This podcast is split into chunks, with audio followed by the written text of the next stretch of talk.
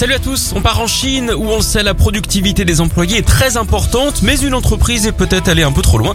Elle a installé un chronomètre dans les toilettes, l'appareil se déclenche grâce à un capteur situé sous la porte. Les salariés dénoncent un flicage et demandent qu'on respecte leur moment de paix. L'entreprise se défend en expliquant qu'il n'y avait pas assez de toilettes et que le chrono sert juste à déterminer le nombre de WC supplémentaires à installer. Les employés penchent plutôt pour une course à l'argent et comme d'hab, même aux toilettes, ces petites gens ne sont pas sûrs hein, de bénéficier d'une grosse commission. On file aux États-Unis, où décidément les temps sont durs pour Donald Trump. Le président sortant a été battu, on le sait, par Joe Biden à la présidentielle. Et son équipe de campagne, elle, s'est un peu ratée. Samedi, Donald Trump lui-même avait annoncé une conférence de presse au Four Seasons de Philadelphie. Sauf qu'ils se sont un peu mélangés les pinceaux. À la place de l'hôtel de luxe, l'ancien maire de New York, Rudolph Giuliani, s'est exprimé sur le parking un peu miteux d'un autre Four Seasons.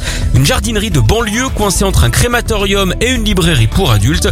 Ils ont tenté de semer le doute hein, en expliquant que ce choix était tout à fait justifié car le lieu était sécurisé et près d'une autoroute. Mais ça sent quand même la boulette à plein nez. En même temps, dans un jardin de fleurs, c'est normal qu'on se plante.